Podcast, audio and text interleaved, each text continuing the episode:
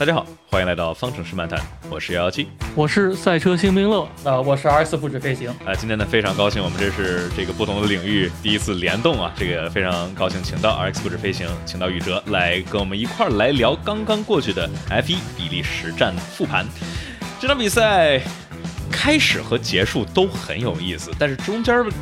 好像过了好长时间，没发生什么，特别是韦斯塔潘超到了前面。你们俩觉得呢？这个比赛下休了过后，大家的热情、期待、期望值都是拉满啊。结果来到了斯帕，来到了这么崭新翻修的一条赛道，结果呃，就是我是满心期待，结果没到一半儿，就是变成了平淡无聊。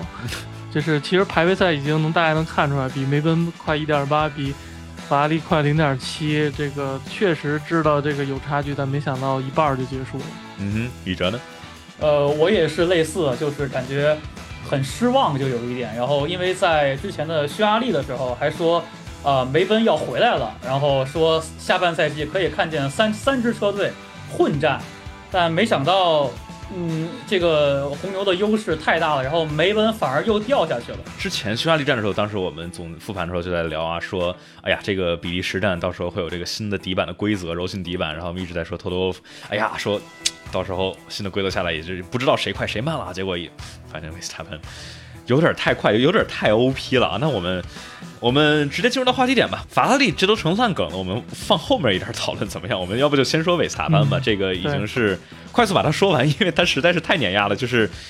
我其实觉得，假如他甘位起跑不拿罚位的话，他其实可以除了佩雷兹，所有人都能套一圈。我感觉看了他这个比赛里头数据，特别是在用这个中性胎的时候，一圈能够比法拉利快二到三秒，然后一圈比自己的队友快零点六到一秒，就。哎呀，因为维斯塔潘这个冠军赛是不是新加坡站？你们觉得有戏吗？是不是有可能在新加坡站就就就完结了？钱俊老师说是新加坡站就结束了，我我相我相信他的判断，毕竟他在现场嘛。嗯啊，这是我觉得应该不会持续，我觉得肯定不会像去年一样到最后一场才会见分晓，应该很很快就会了。对，毕竟现在已经是差了。我们看啊，维斯塔潘是二百八十四分，然后勒克莱尔是一百八十六分，差了九十。八分之多，这个我们得他他相当于现在相当于得需要维斯塔潘连续五次 DNF，然后才能够 才能够把这个差距给拉回来。然而我们现在看红牛这一整个，有点让我想起了二零一三年时候维特尔跟红牛的年代，就是没人能追得上他，而人家也不出错，然后就一下就跑跑走了，就就根本就没有踪影了。但是 SPA 差这么多，确实有 SPA 本身的特殊的嗯属性吧？他们连续抱怨五号什么十七号。完什么有 bump，嗯，就是那个颠簸，然后呢，听说他们因为这个 bump 提高了整个底盘的高度，所以在底盘高度的话，情提高情况下，底板下方这个气动效率可能就这个效应就放大了，就是差异就放大了，然后结果可能红牛在这方面，因为又都又 SPA 那么多高速弯，所以就一下就差差开大了。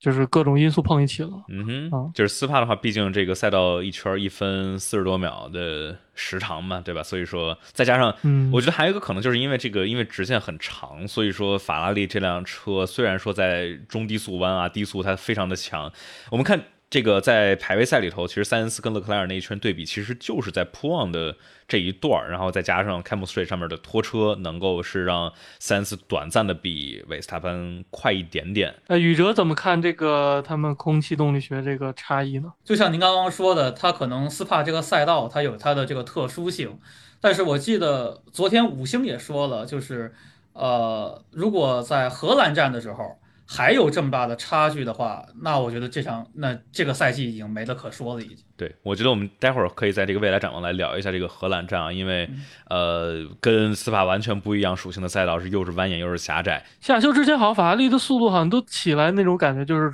不算坏的话，已经就是比红牛好像快一点点那种感觉。现在我觉得可很有可能是法拉利这个。在他的威胁和他真正去尝试去争的，好像是好像是车队第二名，对吧？好像并不是，并不是在跟韦斯塔潘争。我感觉韦斯塔潘这个他他个人的分数已经快要能够赶上法拉利这个 车车队的分数了。那我们不说不说韦斯塔潘了啊，韦斯塔潘碾压级别的操作就是一点失误基本上都没有。我们来说，我觉得绕不开，对，继续说，但是最后还是绕不开，绕不开。但是我们来大家都懂，我们来说点别的，我们来说点有点火药味的啊，汉密尔顿和阿隆索。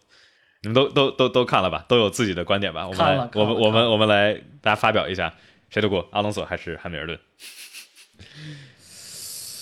我觉得就是当事人承认就是什么就是什么了。啊，但是好像最后他们在社交媒体上是说的，嗯不，我觉得两个人就是汉密尔顿说我没有看到我的盲区，所以我拐了过去。然后阿隆索说他就擅长第一跑，就意味着他不擅长就跟大家一起争这个第一圈，就相当于两个人互相佐证，这个是汉密尔顿确实没有看到就拐过去了。嗯。这个描述一下啊，就是就是 Camel Street，然后进入到五号弯的时候，这个汉密尔顿在左侧，阿隆索在右侧，汉密尔顿直接过来，快贴到弯心，相当于给阿隆索基本上没有留，基本上没有留任何的空间，所以然后阿隆索是必须得压上关门了嘛。对，就是一个就是一个关门，所以说好像没有什么争议的。所以说为什么为什么我在这个我的这个这个动态里头，然后或者说群里头看见好多人在吵这个东西，好像好像没有任何的争议，就是汉密尔顿说自己的是自己的问题，然后我们也很明显的看到是汉密尔顿关门了。你们能有人能给我啊解释一下吗？为什么好多人在吵这个？吵我能理解，因为就是当时放的是车载嘛，是阿隆索的车载。啊，阿隆索车载你不容易看到那个弯心，就是那个，就是那个，我觉得那角度啊，就重点在汉密尔顿那一下，就觉得阿隆索是直的，阿隆索没有那个特别的像右拐，我觉得大家是这这么点看，但没有看那个本身那个阿隆索那个位置，就是看不到那把阿隆索本身已经到了那个边上了嗯啊，我觉得是图像的原因。哼，啊，也有可能。不过确实，阿隆索是给给了一个非常劲爆的一个言论啊，对吧？他说的是，多么一个傻子，就是关直接关门，然后这家伙只能 只会从第一起跑，就是 给我一种感觉，就是说零七年之后，这个阿隆索跟汉密尔顿两个人这个这个火苗吧，就一直一直没有下去。对，阿隆索肯定觉得命运不公，当时一零年和一二年的时候稍微有一点儿，呃，一二年的话肯定是有，但是但其实到最后的话，其实也是两个人不太能够能够干得上。哎，但反正就是感觉这么有天赋的两个车手，两个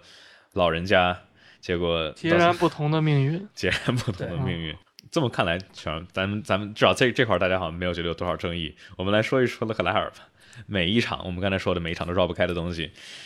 这个赛季都多少次了？哎我觉得就你数我得过来吗？我都已经，我我我不数了已经。放弃了是吧？法拉利整活儿，就每一次都是让我们觉得，本来我觉得下休的时候大家说，哎，这个法拉利经过下休，经过这一个月，好好调整一下，稳定一下心态，对吧？也许还有希望。假如之后每一场比赛你都能拿胜利的之后，哎，也许勒克莱尔还有可能赢。结果第一次回来就就就整了个大活儿。首先是排位的里头，怎么回事？让让勒克莱尔去给塞恩斯拖车，结果换上了一个新的软胎，这个就让我感觉啊。这是这是什么奇怪的操作？然后再加上这个比赛里头，对吧？最后的时候让他进来换胎，结果被阿隆索超，然后再反超回去。对，虽然拿了回来，但是又罚了一个五秒。就我觉得咱们可以一一点儿一点儿拆分这件事儿啊。好的，我觉得你说的很有道理。嗯，就是他最后用的那套软胎其实不是完全新的软胎，对吧？对，我记得呃我记得就是记得不是光溜的。然后呢，你说这个是不是跟排位赛那个那个事儿是相关联的呢？呃就是排位赛有可能啊，这就是功课没做全，我其实没看，因为他们 Q 三要哦还回去一套轮胎，所以说我也不知道他对们还的是否是那套不知道，对对吧？对，但那套好像确实是拉拉尾流，但是没有做出最快圈。对，但是假如他他拉尾流的话，你看，比如说过过 o r u g 啊这块儿，它肯定还是会嗯对轮胎有一定的损耗，所以说就毕竟 C 四的话，所以所以说你觉得就是相当于他们在排位赛里头的失误，直接导已经埋下了其中一小部分祸根。啊 然后？呢，然后再说这个策略上，他当时跟阿隆索是差十七点八秒左右，我记得十七点八、十七点九。嗯，然后这个地方那个进站这个呃窗口是十七点六还是十七点五，我记得。所以说他就在只能挣零点三、零点四情况下，是否应该进站了？你们怎么想？他最后的那块儿应该是策略组背锅，他可能是算的有问题，或者说太自信了，就是他换胎不能出一点失误，然后才能呃卡在正，而且正好卡在他前他那前。他其实换胎不算有失误，呃，对，就是说他整体都是太冒太冒险了，就为了那个最快圈的一分儿。我们这儿来看的话，就好像就是勒克莱尔这个操作，好像是在一个很紧密争夺冠军的时候，对吧？我我拿不到你的前面，所以说我进站换一个软胎，刷个最快圈，然后来把你的最快圈抢走，然后给自己加一分。但是他现在跟韦斯塔潘就差距实在太大了。现在第二名其实是佩雷兹，所以说就是这个操作让我感觉，就本身就已经是让人觉得，哎，既你你可以保自己的位置，也有可以去拿最快圈，你选择怎么选择就都有可能。但是就更别提你身后有个阿隆索，其实拉开了距离，其实是。就差那么一点点，相当于法拉利冒了非常大的风险。假如勒克莱尔没有在第二圈超回来的话，就直接是丢掉了这个本来有可能拿到的第五。但是最后他还是丢掉了本来能拿到的第五，因为他在维修区里头超速了。那我们我们来说一下维修区的为什么超速吧。就维修区后面有一段距离嘛，它是算这个平均速度，所以所有车都会高于这个八十这个限速，然后杀进去，然后呢摁下那个 P 区按钮，对吧？限速到那个时候，然后就是说它会，我记得是会抬升到这个限速，所以说如果轮速传感器坏的话，你有可能你加的那一下就超了那个限速，就是跟你日常节奏就不一样了，最后整体平均速度就超了。我我我觉得是这么发生的。嗯，那这说到了一个关键的点，就是它的轮速传感器为什么坏了呢？是谁的锅？又得又得往前找，又得往前找 一找。宇哲又发现精准投放了，又发现到底是到底是为什么呢？嗯，对对，嗯嗯，它的那个前面扔那个护护护目镜的膜，把它正好卡住了，导致他那个传感器出问题。然后进这这刹车盘过热，然后不得不换换胎，然后顺便就换了那个。那个不，顺便把它取了下来。然后那是维萨潘第一圈说，因为是沙尘过多，所以接的那个膜。嗯，大家假如去看这个车载啊，会发现第一圈一是这个呃汉密尔顿跟头哥来那么一下子，应该是很多油啊洒出来了；二是这个很多人压了沙石，所以说全都是灰。大家看车载视角上面就是。雾蒙蒙的，所以说我感觉他们车手肯定什么都看不清。那这个时候在第一圈的时候，十五号弯出弯了之后，这时候前面的韦萨班撕了个膜，他是右手撕膜丢出去了，然后好巧不巧的，不就进到了勒克莱尔的右前刹车，就是这样。所以说就是。我们在沙特其实见到过相反的，是勒克莱尔的这个膜卡在了韦斯塔潘他的车的前面的一个地方，然后韦斯塔潘老去拿手够，结果没够下来，然后这个这是冤大头啊，说韦斯塔潘是又拿了这个道具赛啊，进去这个镜片膜撕下来给卡在了勒克莱尔的刹车进气口里头，但祸不单行，他卡在刹车进气口里头了。刹车温度就上升，就飞增嘛，然后结果必须得进站，强迫他进站。但是在此过程中，就是刚才秦明乐说的，把这个轮速右前轮的轮速传感器给是烧坏了，是吧？我们记得听这个比诺托这儿说的，因为整体那里面过热了，所以就这烧坏了。哎，我比较好奇的是，为什么？就是我感觉这种刹车过热其实挺常见的。我们经常看见有时候他们暖刹车暖的比较猛的时候，这个刹车都有可能上面粘的橡胶会着火。就相当于他们没有任何的冗余吗？就是说这个轮速传感器这么重要的一个一个东西，是有冗余的，我觉得。但是它是那种比赛的热循环的冗余，就是说那个它是一个循环上下减，但是你堵住的话是纯热量，就是积攒。嗯，可能那个确实会超特别多，我是这么觉得。哎，所以说这算是什么？这是维斯塔潘间接干掉了勒克莱尔的这个第五名是吗？你们觉得有可能会出现那种，就是本来大家都觉得维斯塔潘应该是稳稳定定拿世界冠军，结果来什么惊天大反转吗？有可能吗？万事皆有可能，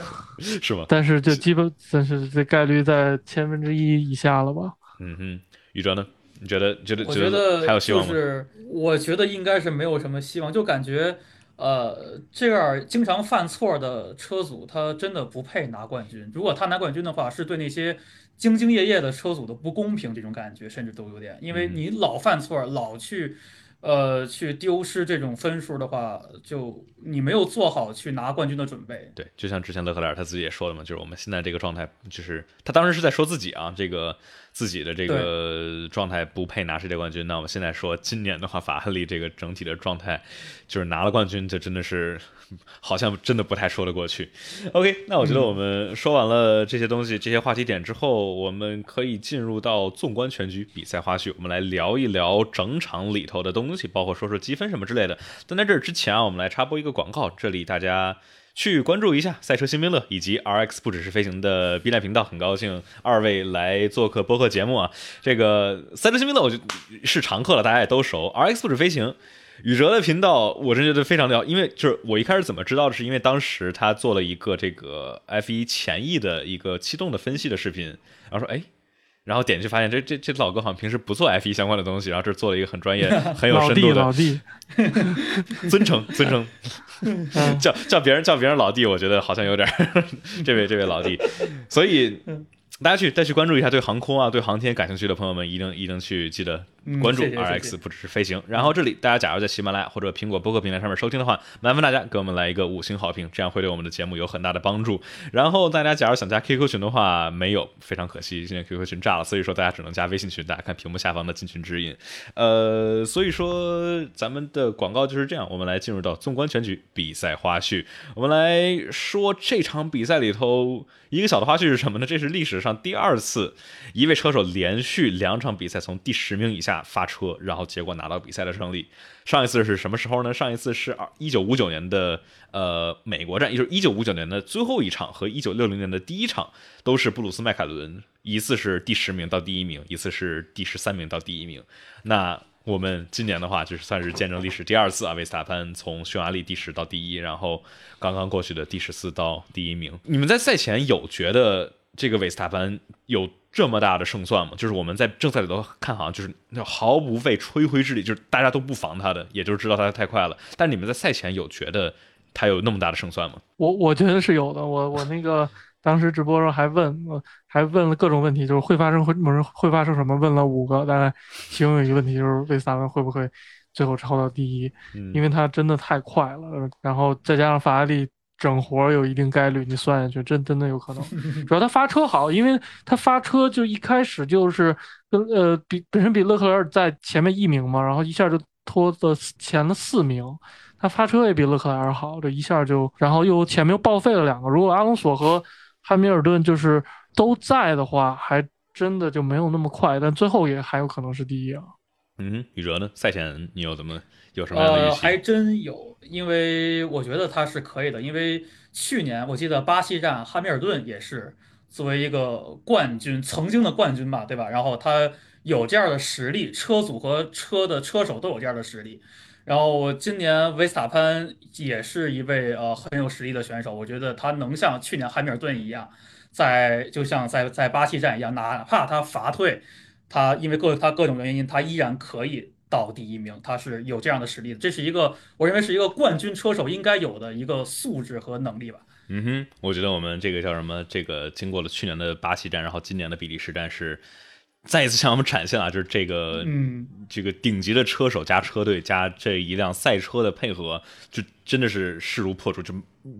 而且当然也有一个关系是什么呢？就是我们看去年的巴西站和昨天其实都是就没有人防他。我们看不管是身后这些人，身后的这个中游的车队没人理他，然后前面的什么拉塞尔啊、塞恩斯其实都是。他一点动作都没有，所以说我觉得就是这些车手们，他们是不是有没有想，就是塞恩斯假如去尝试防一下维斯塔潘呢？呃，一是差太多，二是他们不在一个同一策略下。维萨班算红胎起步吗？嗯，他就是塞恩斯，其实脑子其实有可能比策略组还 还清楚点儿，他知道什么时候该防，什么不该防。塞恩斯其实脑子还是清楚的啊。对，塞恩斯我看啊，他是用过的旧的红胎起步跑了十一圈，然后换黄嘛，对吧？但是，呃，但我觉得就是看咱们刚才说的说韦斯塔潘从从他从后面起来，然后一直往前超超超超超，我觉得令令我印象很深的就是在起跑的时候，我看到他车载。他一开始发车很不错，一立马就超了两个，然后在进入到五号弯的时候，其实身边的车特别多，然后他当时右侧回来一个一辆马丁，左边有一应该是阿尔本，然后把他就是基本上是把他加三明治了。这时候我听他是应该是踩了脚刹车，我说像这种反应速度和这种就是说觉得。就是对周边的这些车辆的意识，真的是特别的让我觉得哇，太真的是太牛了。呃，因为我们之前经常也看见过这种，有的时候车被夹三明治，就就很多时候没有办法，对吧？但就是他能够去及时的意识到右边有一辆车，他上了个刹石，他要回来，应该是应该是维特尔把这个斯罗尔挤出去了，然后左边有一个阿尔本，然后他要过来，他的赛车线应该怎么样呢？我感觉就是这种空间的这种感知，是不是真的是这种顶级的车手能够感，就是向我们展现到的？就很可惜我们这个直播的时候没有看见啊，就看见韦斯塔潘的车在。对，对，现在的话是佩雷兹上升到了积分榜的第二名，一百九十一分，然后比勒克莱尔现在已经是领先了五分。维斯塔潘是不是可以提前两冠了？我们 我们说了这么多，现在总结还还这还有点早，还有点早，有点早，但是感觉早稍微有点早。我觉得在勒克莱尔在采访里头，他其实也说了，说今天我们的目标，我们现在的目标暂时不是争冠军赛，就他他自己都这么说了。我感觉，我感觉之前他好像一直你知道他赛前怎么说吗？赛前说我们依然有希望，我们把要把这希望保持到最后一场。嗯，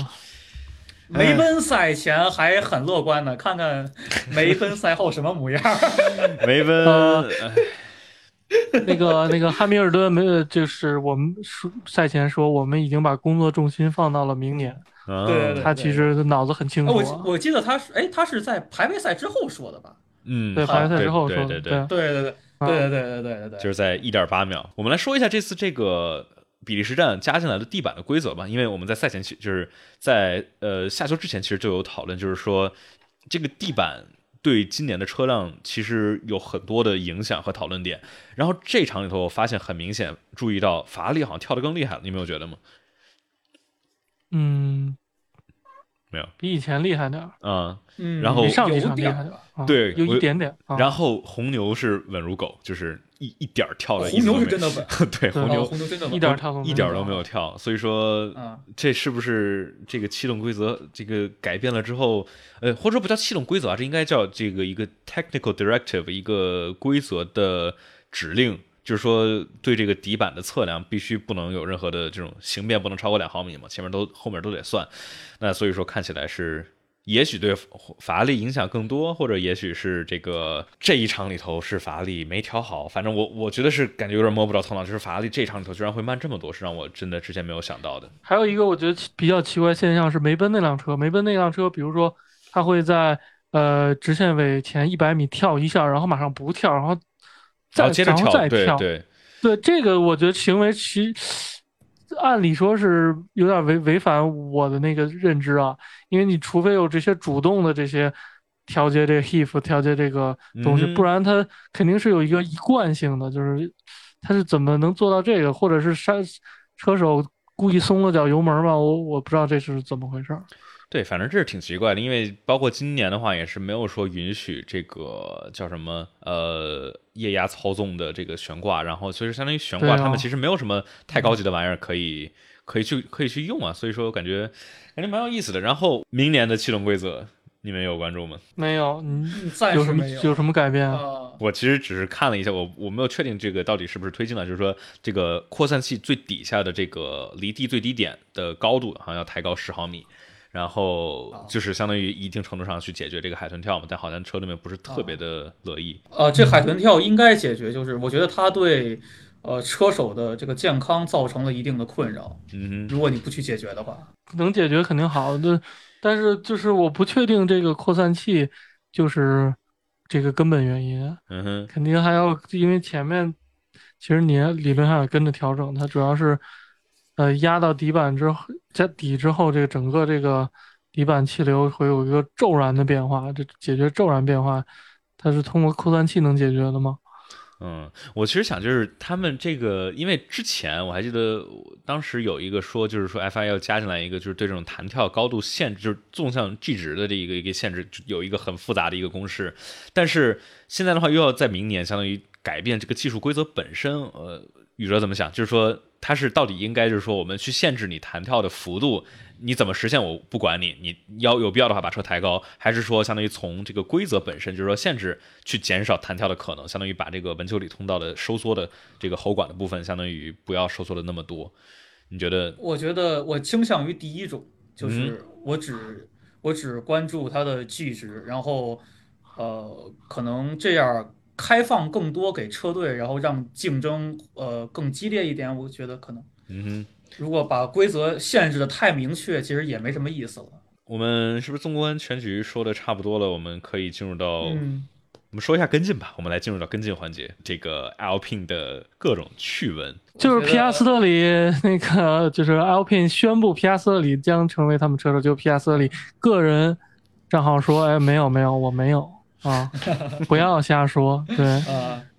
然后然后那个又传那个迈凯伦是应该签下了皮亚斯特里，嗯，对吧？嗯，你你们觉得迈凯伦签皮亚斯特里这是一个好的做法，或者说对他们未来有有有好处吗？肯定比大牙好啊。啊，那倒是，你这么说那倒是。但是我觉得就是相当于，你想，假如咱们现在迈凯伦已经是花了不少钱了。首先请里卡多来，已经花了不少钱，然后把二三年的合同买断又要花不少钱，然后又要可能有你们觉得他有没有可能会需要去付 Alpine 这个？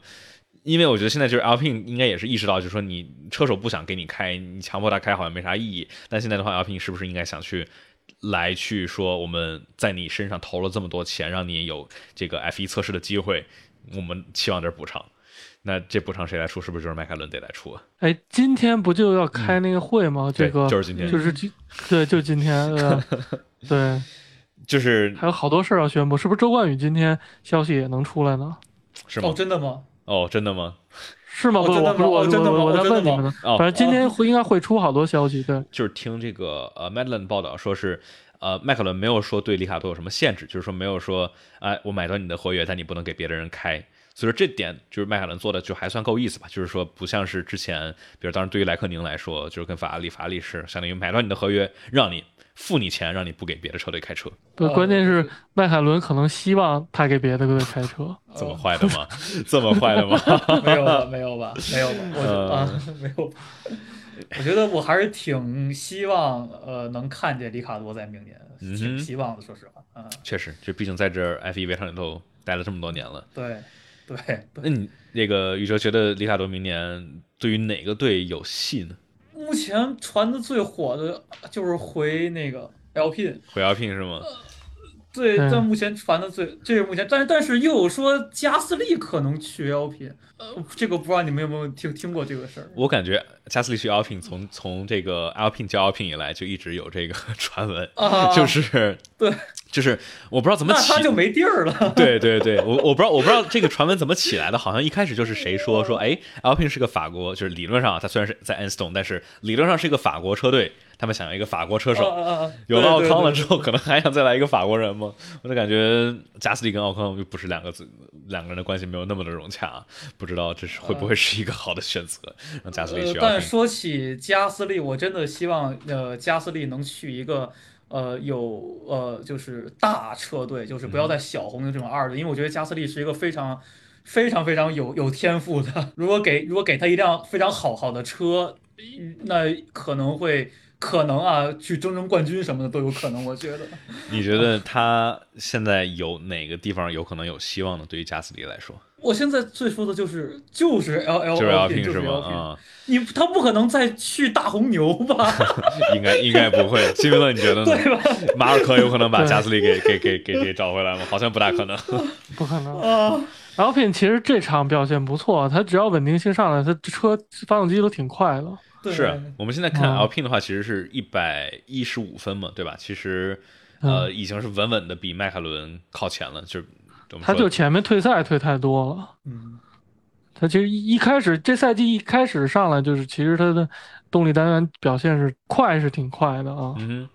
对，现在 LPN 的动力单元有卖给谁吗？还是只是他自己用？就是他自己用的，就是他自己，对对对对，所以说这个 Andretti 当时是就号称说我们要进来，然后我们就要用雷诺的动力单元，然后结果现在好像是暂时不了了之。但对于雷诺来说，或者 Alpine 来说，我感我感我感觉他们现在又是一种不处于不上不下的。就当时什么时候是一六年吧，说什么五年计划，然后我们要重返去争冠的名次。但是五年之后又五年，五年之后又五年，到现在了，就还是在一个就是根本追不上前面三家车队的一个一个位置。所以，哎，我我也不知道这个哦，而且还有一个有意思的这个说法，就是 Alpine 这边这个。阿平的这个老老总嘛，这个或者指派负责 F1 这边的这个 Lawrence Rossi，他好像 喜欢什么地方都插一手，然后呃，好像很多的人对他这个不是特别特别的满意。反正我觉得 Alpin 这个车队就很迷惑，包括这次夏休期间他的一些操作，就就可能这个车队也。也不知道，也没有一个很明确的目标，我觉得就有一种感觉。那如果这样的话，那阿隆索岂不是从一个这样的车队又到另一个这样的车队？从一个老板插手插的有点多，到另外一个老板插手插的有点多。你们觉得，你你们觉得阿隆索到阿斯顿马丁会有什么样的一个结局？有一个快乐的退休期，会把斯洛尔安在地上摩擦吗？你们觉得？据说阿斯顿马丁不是说投入了很多钱。然后会在呃近几年会生效，如果一切顺利的话。然后他挖了不少人，然后啊，我听说的。对，就是呃，他们投那个新的风洞和新的厂商应该会在二四年到二五年就是正式上线，所以对叫什么，就是真正生效肯定也是二五二六年真正能够看到效果了，所以我也不知道，你们你们你们觉得啊，这个头哥跟斯托尔会会出现当时类似于范多温那样级别的碾压吗？还是肯定要碾压斯托尔的。啊这个呃 阿隆索现在状态嗯真的挺好的。但是嗯，但是维特尔现在好像也没有太，就是怎么说呢？维特尔这个分儿啊什么之类拿的，肯定还是能看出来维特尔的发发挥比呃斯托尔要更好的，但好像就是没有到像当时你们说这是什么？维特尔的话，这个不如当年的水平了，还是还是我总是觉得我拿拿捏不准斯托尔到底是一个什么样级别的水平。斯托尔感觉是百分之二十情况，哎，还挺好，其他情况又很沉很沉嗯嗯，啊。差不多，对，所以说我们可以就算期待一下嘛，期待一下这个很有意思的这个操作啊！你说阿隆索这脾气，然后结果碰着老板的儿子作为自己的队友，你这个会出现什么样？会出现什么样的火花呢？哎，OK，我觉得呃，Alpine 这个我们说的差不多了，还有什么有意思的？奥迪进入 F 1然后以及二零二六新规，还有一个奥迪进入 F 1就是就是我跟您的那视频反应一样，就是他并没有提到是挂哪支车队，虽然我们都觉得是索博啊，就对，然后嗯，对，其其其实其实就是索博，然后其实理论上就是百分之七十五，但是啊，有一个另外有有意思的就是，就奥迪跟索博，我觉得这基本上内部的消息，大家其实之前的话，就在周四的时候，motorsport.com 其实已经爆出来了，说啊，这个分在在长篇大论分析这个呃奥迪跟索博的合作啊，或者怎么样的，然后结果到时候官宣其实没提索博，就挺好玩的。呃，今天 AMUS 爆出来了一个红牛跟保时捷的谈的，可能还需要再谈，我觉得这是另外一个看点。就是奥迪是进来了，但是好像保时捷这边好像又好像又卡住了一点。虽然之前我们好像觉得好像保时捷这边更顺利，就呃有弹幕说就是保时捷今天闹闹掰了啊，呃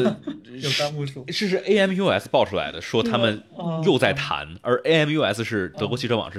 一般来说非常非常靠谱的一个一个一个一个 source，所以说他们报这个东西，那肯定是有这事情。所以说，因为之前我们看这个保时捷跟红牛啊，是准备保时捷收购 Red Bull's Technology。就是大家假如搞不懂这个红牛这乱七八糟的关系，去看我那个视频，我那儿说了，因为红牛这个特别特别的混乱，就是红牛先进科技是不搞 F 1的，是红牛科技搞的是 F 1就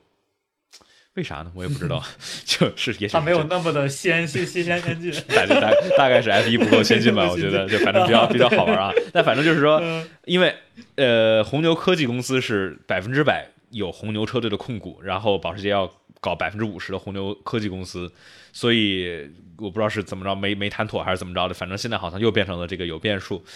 你哎问一下你们两个怎么看二零二六的动力动力新规？我挺好奇你们两个的看法的。他是为了更贴近家用车去抛弃掉了那个非常先进的模块，但是我觉得这有点有悖于一，就是我我们想看到是 F 一是呃所有东西都是最顶级的，不要有任何的妥协。但是现在感觉妥协越来越多，就一会儿有环保，然后一会儿有要贴近家用车。我我们其实还是想看到更纯粹的速度那种感觉。嗯哼，新明我觉得呢，这个内燃机砍到只剩五百匹，嗯，嗯、这个肯定要贴近，它是对汽车行业有一个啊、示范指导作用吧。但是它只要它的它其实无所谓动力来源是怎么来，它只要提供这个比赛相关的这个接近九百匹的动力，其实它就 OK 了。嗯，所以从从这个比赛程度来说，应该可能是差不多的，就是比赛精彩程度差不多。这个你就把它当一黑箱吧，就完了嗯啊。但是呃，我看见有一个观点，就是说以后如果赛车充电不足的话，就会有更大的一个劣势，就相比现在，就因为它的电的部分占的更多了。说如果这车没没怎么充电，就跑得特别慢，就差不多是这这个意思，嗯，是否会出现这种情况呢？那就是电的这些策略会有更多变数，然后到时候就看这个了呗。嗯嗯，我就是那个动力新规有一个东西，我看其实很多人其实都没提，就是它有一个对 MGUK 动力输出的限制，就是挺好玩的。就你第一次听感觉特别反直觉，就是从三百 K 速度以上会对 MGUK 的输出要有限制，越来越低，到三百四十 K 以上只能允许输出一百五十千瓦，就它嗯。原本不限制三百五十千瓦嘛，所以所以说相当于你速度越快，其实你的动力还越低，就是我昨天在直播里说嘛，就这其实就是基本上是表明了说，二零二六的气动规则要加入主动气动，就是在直线上它肯它肯定会大幅度的去降低阻力，这样的话，否则的话你根本不可能达到现在的这个车辆的这种性能的指标，就肯定就慢下来了。所以说，它既然直线上有说这种速度快的时候要降低动力输出，那肯定就是哎这个。主动系统，但我觉得就这方面还挺好玩的，对吧？宇哲，这个做就是未来的研究方向算不算是气动方面？我我其实还挺挺，我还其实还挺期待看见有主动气动这个东西存在的。其实包括其实咱们在一些超超，呃，咱们现在在一些超跑上其实已经看到过包括比如说尾尾尾翼在动，就是我忘了是哪辆车，就是它的尾翼在动，就是呃，还挺期待看到这些东西的。哦，就那古德伍德上那个那啊，对对对对对对对对，我那视频里头其实放了，但我忘了那车叫什么了。啊我就，然后其实这个兰博基尼的那个 Huracan 其实有也有主动，就是它没有像那个那么夸张，它是在里头一些嗯前面的 splitter 啊，然后包括里头一些引导气流的通道，它但如果会有主 F 动。一要做，肯定又是大家统一标准的那种，就也也也没多多大意思，我也觉得。哎，确实，我觉得就是他们为了控制成本，就是说嗯这种高高级炫酷的玩意儿，其实又会是变成哎，就就类似于，DRS 对一样标准价嘛，对吧？就类似于比如说那个轮毂嘛，你看今年的轮毂也都全统一了。你看之前的话那 F 一的轮毂多么高级，又能吹气，又能引导气流，高级玩意儿。啊现在的话，全都是为了降低成本。就哎，我觉得这个这个就是很难两得，就是你既想让大家能够去有那种激烈的竞争，然后又想保证科技的和研发的创新点。就是假如没有任何这种限制，不去限制这种这个研发啊或者制衡的话，牛的队伍就就就像就比如说今年这个今天的这个维斯塔潘一样，就就直接就跑走了，没有任何的竞争。我相信大家其实也可能没有那么的想看这个维斯塔潘个人秀啊，就是他跑得很快。好，我觉得咱们漏了一点，就是维萨潘扔那个贴膜那个事儿的讨论，嗯，咱忘了，就是好像还有还有还有什么？哦，那成啊，那咱们咱们咱们咱们咱们就提一下吧。嗯啊这个我们我们在之前可能在这个直播前说了不少，那我们就专门来提一下，维斯塔潘的膜撕了扔进了这个勒克莱尔的右前刹车进气通道里头，这是维斯塔潘的锅吗？这如果因为如果就是 FIA 真的因为这个事儿，然后给维斯塔潘一个判罚，我是觉得挺不公平的。这肯定不能判，对。嗯但是对你肯定不能判的。对，你从维萨潘那个动作，因为他就很奇怪，就是按理说这个扔到外面是为了快嘛，嗯，但是他是左手撕下来之后，这么交叉着手，你知道吧？交叉手斜着，然后就拎好了，然后一撒，你知道吧？啊，他不是这，他是他是他对他是这样交叉手，然后往外伸嘛，为了不让自己车拎好了这么一撒，就是你从动作上感觉哇，这个这个就 有一点点那个刻意，但是开就开玩笑啊，但是这个造成了。勒克莱尔进站，然后轮速传感器损坏，哇，这个就是戏剧性效果是拉满的，这就很奇怪啊。哎，我记得他们之前就是包括，其实当时说回这个沙特，其实当时这个勒克莱尔的膜卡维斯塔潘车上，他就是他那个膜卡在了右前方，但是他应该我猜是他为了要升档，所以说他是拿左手去够，然后左手都不大够得着，然后就够了好几圈儿，然后才把那弄下来。就呃，我这儿是是咱们其实之前沙特站咱其实讨论过，当时让辛明乐给我们，你要不再给我们这个以一个就我我我们另外两个人，这是没有太多这个车辆赛车驾驶的经验啊，你作为一个有这个撕膜经验的人，来来分享一下这个玩意儿是不是不好放在驾驶舱里呢？虽然放驾驶舱是多了零点四秒，比如一个动作，嗯但是但是对比这次的动作，维斯塔潘是在这停了一下，然后再扔，其实是一样的。如果是这样来说，他是完全来得及放驾驶舱里的。嗯所以这点我就就是呃，还有一点就是我在想，他为什么没有左手撕，左手直接就是扔了这个，直接就这么扔掉？是有可能就是这呃 F 一的速度比一般的，就是我们能开到这种方程式快太多了。这个如果手是这样的话，有可能就是会有一个被风吹的一个动作。如果是这样的话，你风吹也是这么安全的。我觉得维萨曼是不是有一个就是固定的训练，它就是就设计好是交叉的这么扔的方式。嗯就因为这个在 SPA 这速度太快了，这个就像咱们开车手伸出窗外一样，这个力量其实还很大的嗯。所以说，如果有这个固定的话，它完全是有机会是放在车舱里的，我觉得。嗯，我其实上次我当时其实在找，然后这次我发现了一个，就是 F 一其实 FIA 其实在二零一六年的时候，其实短暂的规定过一段时间，其实在哪儿呢？在这个呃叫什么呃附录 L 第三章车手装备里头的一个一点二条例，说关于这个撕膜，在二零一六年的年初是规定，哎，不允许随便乱扔了，你撕完之后要放进到这个车这个座舱里头。然后结果在同年的七月份，这个规定就取消了。我这儿拿着这个，就是我找到的好玩的，就是它有什么事件取消了吗？他没有什么事件，就是说因为车手抱怨这太太难了。然后它里头给的这个原因是在高速的情况下，车手们撕这个玩意儿必须还得放回去，会让这个车手们去被分心，叫 getting distracted。所以说为了保证更好的安全，然后所以说把这个规则给取消掉了，所以就。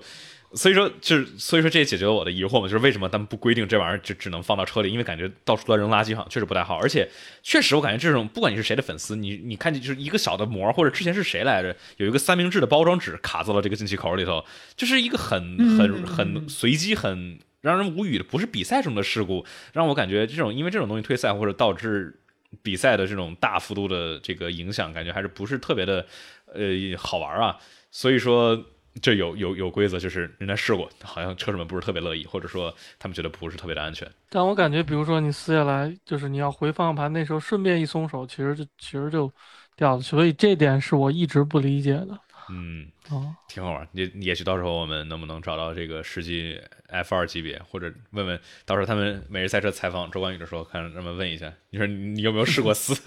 放进车子这个座舱里头，对吧？对，有。但我能理解他们为什么就是说就允许扔，就是这个场上你也发现也经常有乱七八糟东西进来，所以跟这个膜比，确实这膜太小了，这纯粹属于一个超级。概率小的倒霉事件，嗯啊，但没想到连锁的事情这么多。对，嗯，不过确实嘛，就是勒克莱尔被裁判，这两个人都互相卡过这个镜片膜了，就两个人现在平了，就是没没有没有说谁谁欠谁的了。呃，OK，然后我们说完了说完了这个之后啊，然后亮点和槽点，我们要不说一下亮点？你们觉得这个周末有什么亮点？奥康奥康表现表现不错，对，确实哎。两次一超二，对这个，对对对，为为为啥为有不是为啥这个好像说平时奥康有多菜似的，就奥康其实我一直觉得就就还行，就是没有什么特别亮眼，但就是也没有什么特别，也没什么太烂的发挥。对，尤其他那个这个五号弯那个直线刹，然后走一个外侧，然后这个其实预判要相当准，尤其在高速时候，你要把刹车点提前一点，然后同时又不是一个理想位置，就是。速度和位置都不是理想情况，你需要预判特别准。他做做的非常完美，我觉得奥康其实个人能力上真的一点都不差的。李哲呢？我其实我更看的重的是阿阿尔本在那个他的表现，是排位赛他 Q 一吧，好像就是直接。呃，插在了两辆梅奔中间，它的速度就是它的那个排排排名。嗯，这一场里头，我记得在赛前的时候，这个呃，阿尔本其实就说，这威廉姆斯这辆车，其实就是对于这些高速赛道，其实就是这个叫什么车辆的气动。同样 Q 一下宇哲，启动方面设计，对吧？就是这个，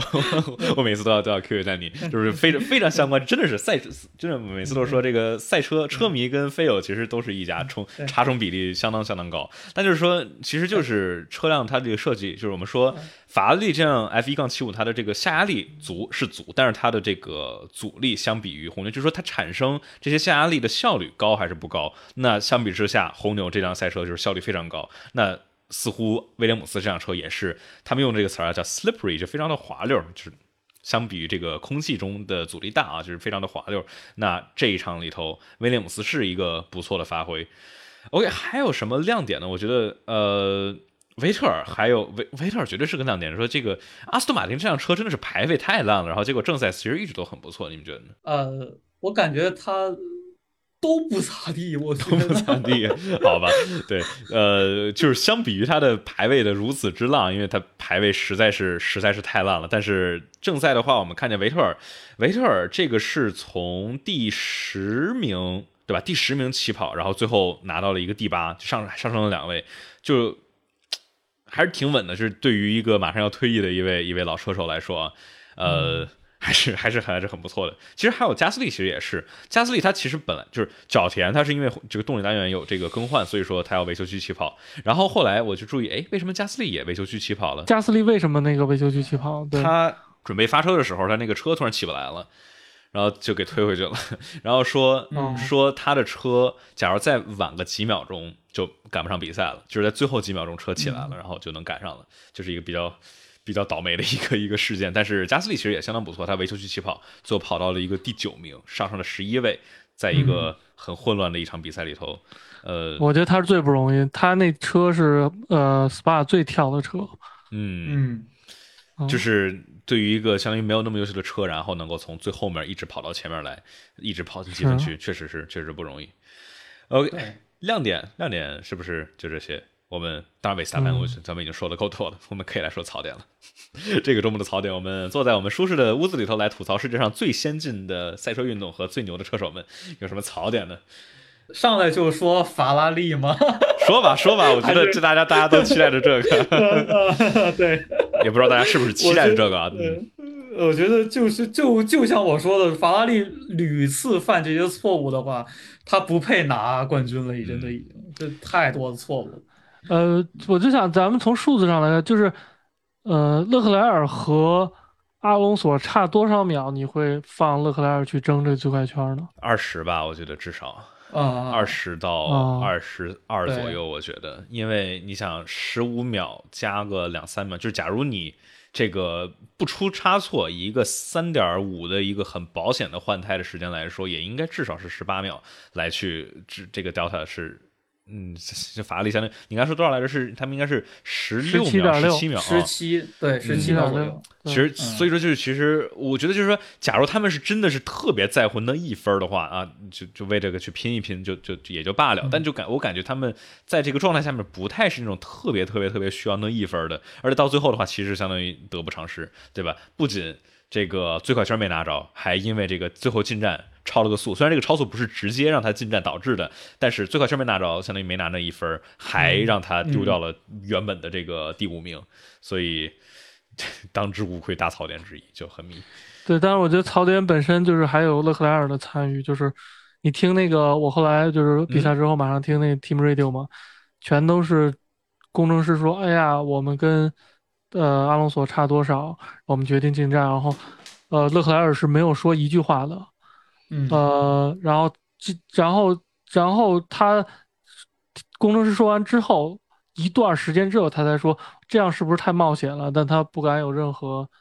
自己的意见。然后呢，出来之后也没抱怨，就是跟阿隆索这个比，然后默默开车，就感觉这个他跟塞恩斯跟对这个策略组就是完全两种态度。塞恩斯，你说这样的态度会不会造成了这个本本身这件事儿发生了？这是不是都有相关的因素呢？我还是那个感觉，就是说，感觉勒克莱尔他不够敢喷法拉利。虽然是法拉利他们的公司的这个文化，肯定就是你不能喷法拉利，你在为法拉利开车，你你不能说我们车队不好。而且基本上每次这个每场比赛之后，好像都有这个比诺托解释我们的车组的决定是正确的这一个这个呃默认环节。但是、但是这不可否认的是，呃，勒克莱尔相对来说没有像。我觉得他还是有那种太太喜欢法拉利，就是儿时的梦想嘛，对吧？就一直想期待跟法拉利去拿世界冠军。但我们现在也我们也讨论过了，就是说现在的状态，现在的这种混乱的程度，就拿世界冠军别想了，对吧？你现在你今年有一辆这么优秀的一辆赛车，你你你都能搞成这样子，那更别提之后假如红牛以斯比利时占这样的这种车辆的性能优势，你那是根本遥不可及的一件事情。太老实了。其实您看，呃，还以汉密尔顿为例吧，其实他是敢跟车组的策略是做一些，呃，也不能说对抗吧，就是有自己的想法。会嘴碎抱怨两句，反正就是，对对对对，嗯，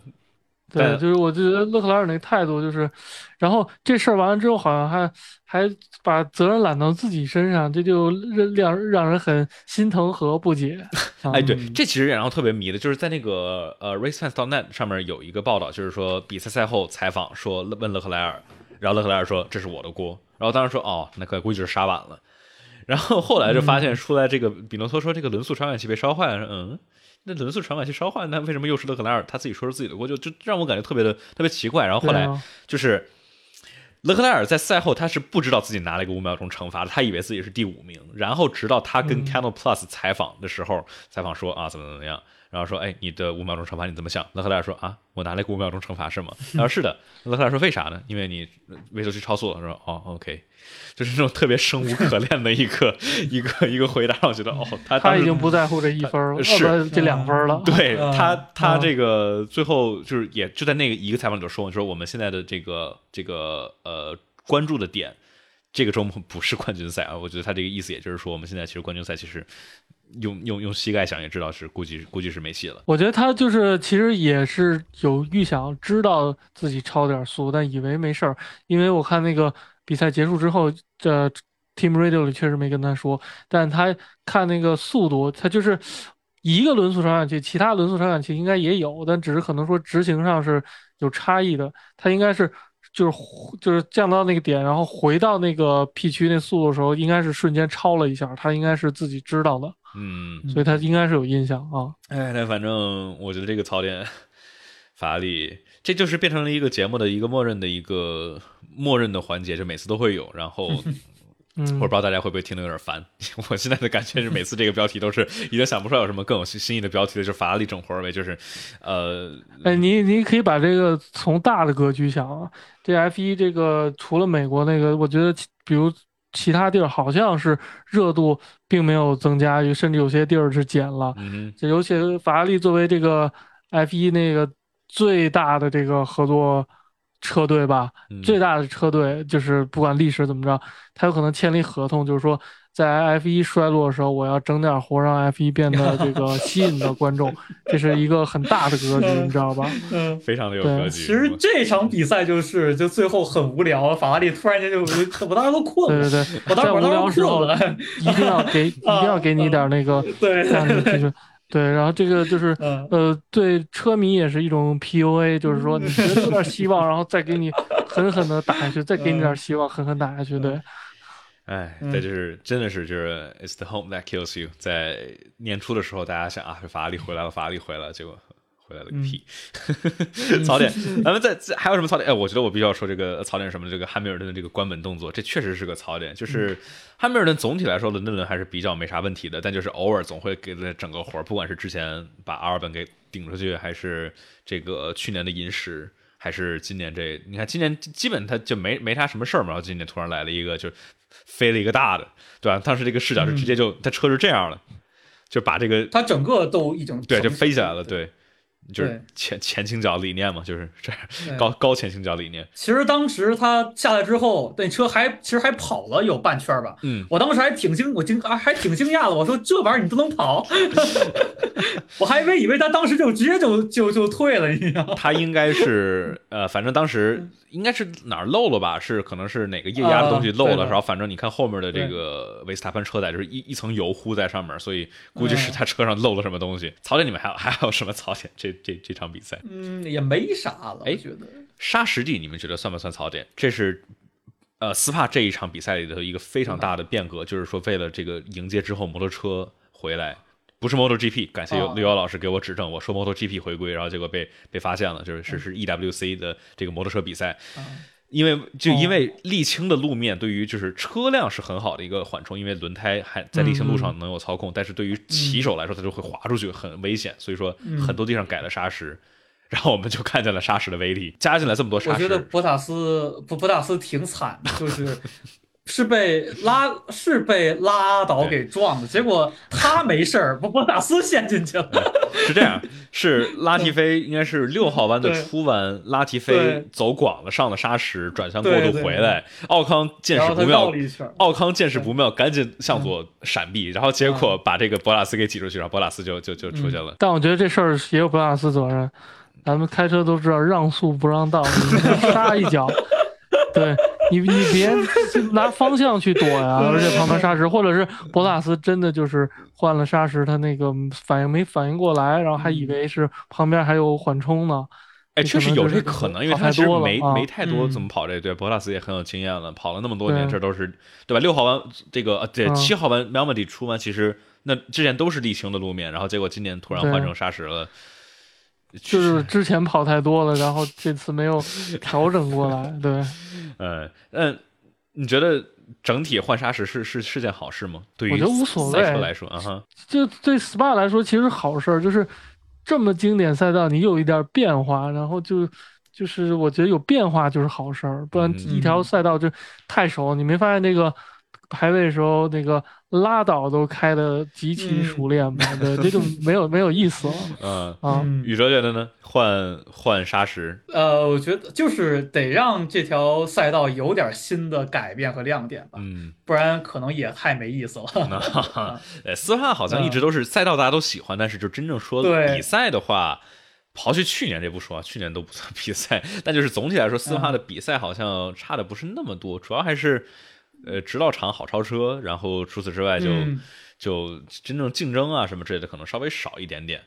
呃、嗯 o k 咱们槽点说完了，我们这儿再插一个广告啊。这里的话，大家一定记得去 follow 赛车新兵乐的 B 站频道以及 RX 不止飞行。感谢二位今天来做客播客节目。大家假如在喜马拉雅或者苹果播客平台上面收听的话，麻烦大家给我们来一个五星好评，这样的话会对节目有很大的帮助。然后刚才没说爱发电啊，大家假如想直接支持我们节目的话，可以在爱发电上面搜索“方程式漫谈”来获得节目的抢先听版本。就是大家特别想听我们吐槽法拉利整活儿，然后就是等不到明天的晚上，对吧？然后就可以去方程这个爱发电上面来支持一下，然后就能够获得抢先听版本，就是待会儿就能够收听到新鲜热乎的比赛回顾。然后呢，QQ 群炸了，所以说没有 QQ 群可以让大家加了，所以说大家假如想加入我们的群的话，看屏幕下方的微信群进群指导。呃，对，就是没有 QQ 群，九七零二九二九零零我还背挺熟的，结果现在这群号没了，比较可惜。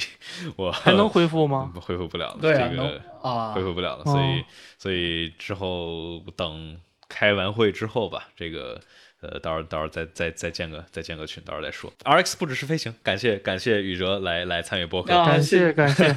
我还想着跟你一起看那个直播呢，听听这个火箭发射解说是什么样哎的，有没有整活整活儿可可以？这不这不整了吗？整了个大活这不，整了，这不整了吗？这是真的整了个大活。这是就相当于没有没有正赛，直接按排位决定那个就是这个火箭刚刚才我还想为什么好多次了，已经估了好几年了，已经哦，好吧好。几年了。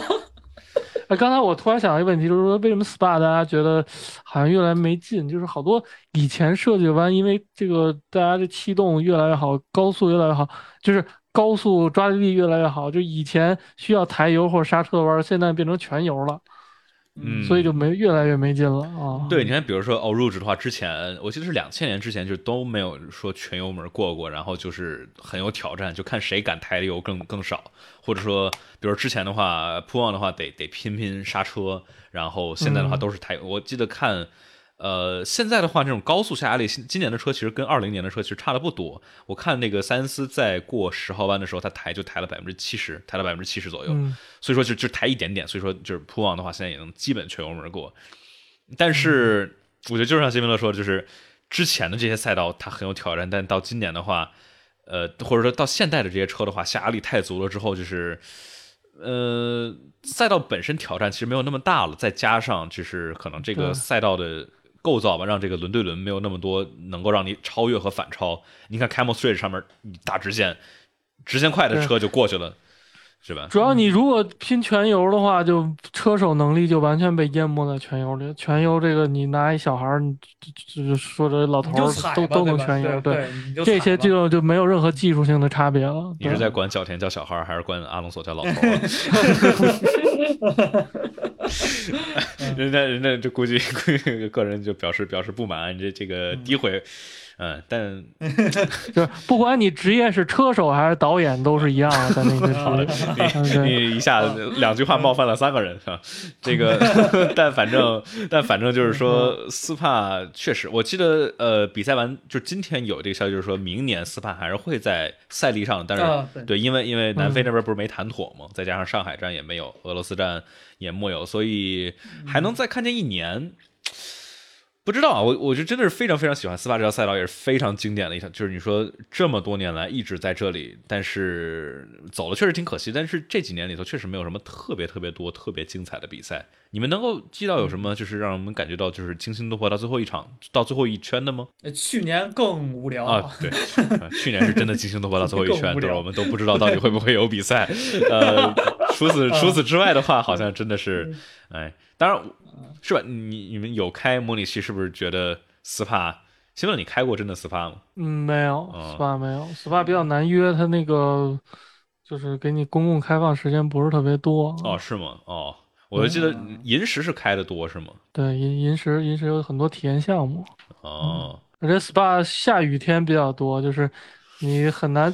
你有可能雨天是真正的 SPA，反而干天不是真正的 SPA。啊 啊。确实，还有雨天的话，就是但 F 一其实也有这个问题，就是假如真正下雨的话，其实超车也，特别是那种半干不干的时候，就一条干燥的赛车线，你也没有那么的好超车。像今年的，所以 SPA 这种干天全油这么多的地儿，其实真的雨天才是 SPA 真正应该应该的样子，干天就是干脆 就就就短点得了，就是贴地飞行。你看，你看维萨班直接半一半的比赛解决战斗了。嗯，差不多。OK，那我觉得我们说的差不多了，我们来说一下未来展望吧。然后也是这个博客的最后一个一段节目，我们来说一下荷兰站。荷兰站的话，应该能期待法拉利有一点速度的回归吧。我我其实就是大家也知道，我不是法拉利车迷，我只是希望能够有一点竞争。这个呃，每次维斯塔潘就是直接就跑走了，好像没有什么太多的看点。你们觉得法拉利能够至少有一点点回来吗？法拉利会回来的，会来吧。车性能会回来的哦，你说人可靠性和策略不一定能回来，对，嗯嗯嗯。赞德沃特，呃，我就听一个很有意思的一个传闻是什么呢？是这个萨德沃特应该会可能在他大倾斜的弯道上加入 DRS。其实去年就本来就就想加加，但是最后给取消了。但是哎，那有意思哎，就相当于直道上和可以超车的地方可以长了，意味着在弯弯道上面你，因为反正。过这个大倾斜弯是全油门，你弯道加 DRS 就相当于去掉了尾流一部分作用，这其实还挺。现在是尾流加 DRS，你属于 B 超，嗯，就跟那个阿隆索超那个那个勒克莱尔似的。对。你现在其实弯道哎去掉一项吧哎反而还稍微有点意思了。嗯，是的，我我觉得还是挺期待荷兰站的，就是说看看今年的这个就是脏气流更少的，就是能不能够在在赞德沃特有更好的这种跟车的效果，因为去年的话还是基本没看到太多，就看佩雷兹有好几个从后面往前的一个，当然他排位有问题，所以说呃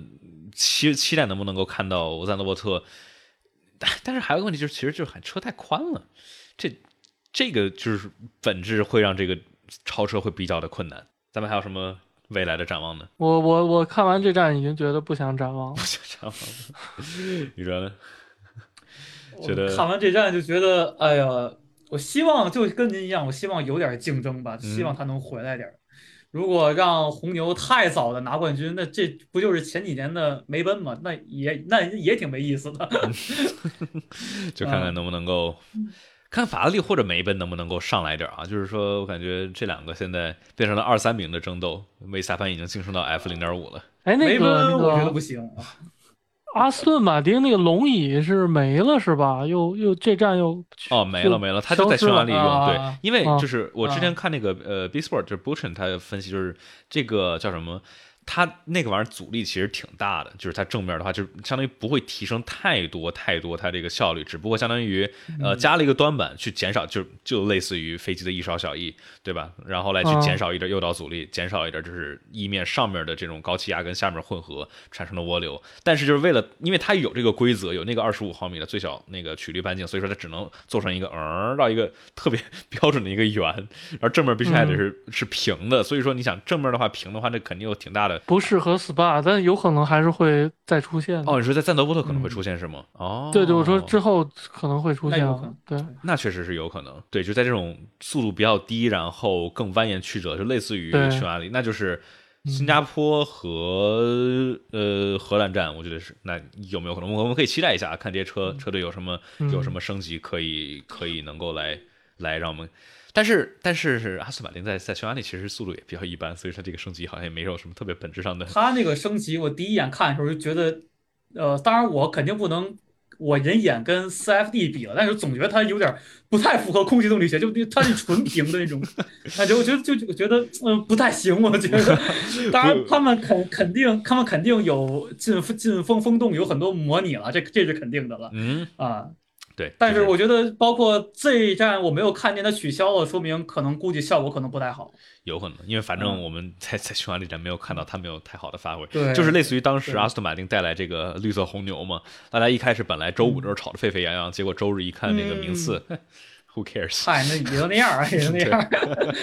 对，就跟就是对嘛，就是假如他像当年平那个粉色梅奔对吧？当时这个这个 Racing Point 抄袭这个梅奔的时候，那他速度快，那所有人呢自自自然会不爽。那你这你相当于现在阿斯顿马丁，你你超了之后没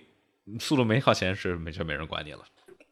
嗯，OK，我觉得我们今天的这个讨论点就到这里头，那正式的节目就到这里，还是非常感谢新民乐还有宇哲 RX 不只是飞行来来做客节目，